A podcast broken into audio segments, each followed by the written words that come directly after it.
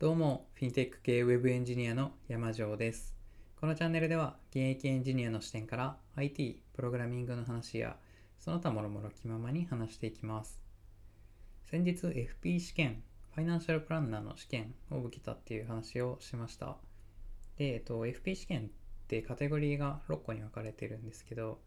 その中の遺言じゃないや、相続のところに遺言書の話がありました。で、えっと、それを勉強していて、遺言書ってなかなか書くのハードル高いよなと思ったので、今日はそれについて話していきます。で、難しい理由はなんかざっくり2つに分けられるかなと思っていて、1つ目は、えっと、まあ、大体の人、遺言書なんて書いたことがないので、シンプルに内容自体が書くのが難しいっていう話が1個あるかなと思いました。その自分の持ってるお金だったり資産っていうのをどうどう分配するか誰にいくら渡すかみたいなのをそもそも決めるのが難しいっていうことだったりまあ書いたことないのでどんなフォーマットの書類で書かなきゃいけないのか全然わかんないとかそういったことが1個挙げられます。でもう1個がえっ、と遺言書の書き方っていうかその提出というかえっ、と作り方っていうのが何種類か方法があるんですけど例えば全文自筆して手書きして家庭裁判所にチェックしてもらうとかあとは2人以上の証人の人に手伝ってもらって作るとか結構面倒な手続きになってます。でえっとこの2つ目の方今言った方っていうのは、えーその人本人がちゃんと書きましたよっていう証明だったりとかあとは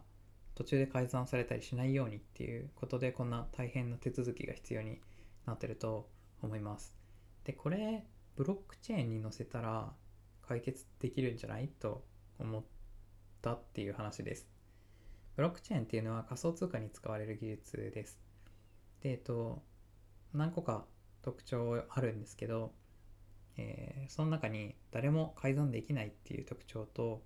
あとは持ち主を証明できますっていう特徴があってこれが遺言書にドンピシャじゃないかなと思ったのでこれは結構いいこと思いついたなと思ってググってみました。そしたらやっぱすでにありました。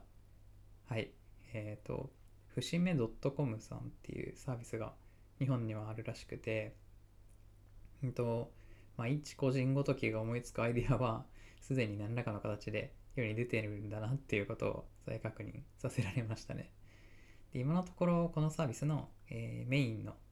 内容っていうのはさっき言った1個目の方ですねそもそも書くのがえっとむさっき2個問題を挙げてそもそも書くのが難しいっていうこととあとはセキュリティ的にな問題のせいで手続きが大変っていう2個挙げたと思うんですけどその1個目の方のそもそも書くのがむずいっていう問題の方を、えー現在のところは主に解決してくれるそうです。えっ、と具体的にはアプリ上で簡単な質問に順番に答えていくと自動的に遺言書のフォーマットに整形してくれるっていうそういったサービスになってるそうです。であのブロックチェーンに載せるっていうのは出来上がったデータを安全に保管するために、えーそういう風に使われてるみたいです。ということだそうなんですけどいやすごいですねやっぱりあるんですねはいでまあこれでここまでだけだとちょっとなんかいいこと思いついた気がしたけどやっぱすでにあったわっていうそんな話で終わっちゃうのでここからは僕が妄想する未来の話をちょっとして終わろうかなと思います。えっと何かっていうとそのブロックチェーンの技術の一つにスマートコントラクトっていうのがあります。これは例えばイーサリアムっていうブロックチェーンで実装されたりしてる技術なんですけどこれを使うとブロックチェーン上にプログラムを書くことができます。でえっ、とまあこれだけだと意味わかんないと思うんですけどこの遺言書の例だと例えばあらかじめ遺言をプログラムにしておく。えっ、とまあ誰にこれをあげます？誰にいくら渡しますっていうのをプログラム上で書いておくとそれ通りの資産の分配を、えー実際なくなりましたってなった時に自動で実行してくれるっていうそういったことができるんじゃないかなと思って、えーこれいいなと考えてました。でえっとまあみんなが暗号通貨っていうものをえっと普通に使うようになってみんながそのウォレットを持ってるとかそういう世界にならないと、まあ、実現は無理だとは思うんですけどあとはその、えー遺言の内容が不服だった時にどうするかとかまだいろいろ考えることはあると思うんですけどね。でもまあこうやって考えるのはえーっと楽しいのではい。こんな感じのことを考えてました。で、えっと、以前、えーブロガーの学さんっていう方がいるんですけどその方がなんかの音声配信でえっと保険？あの保険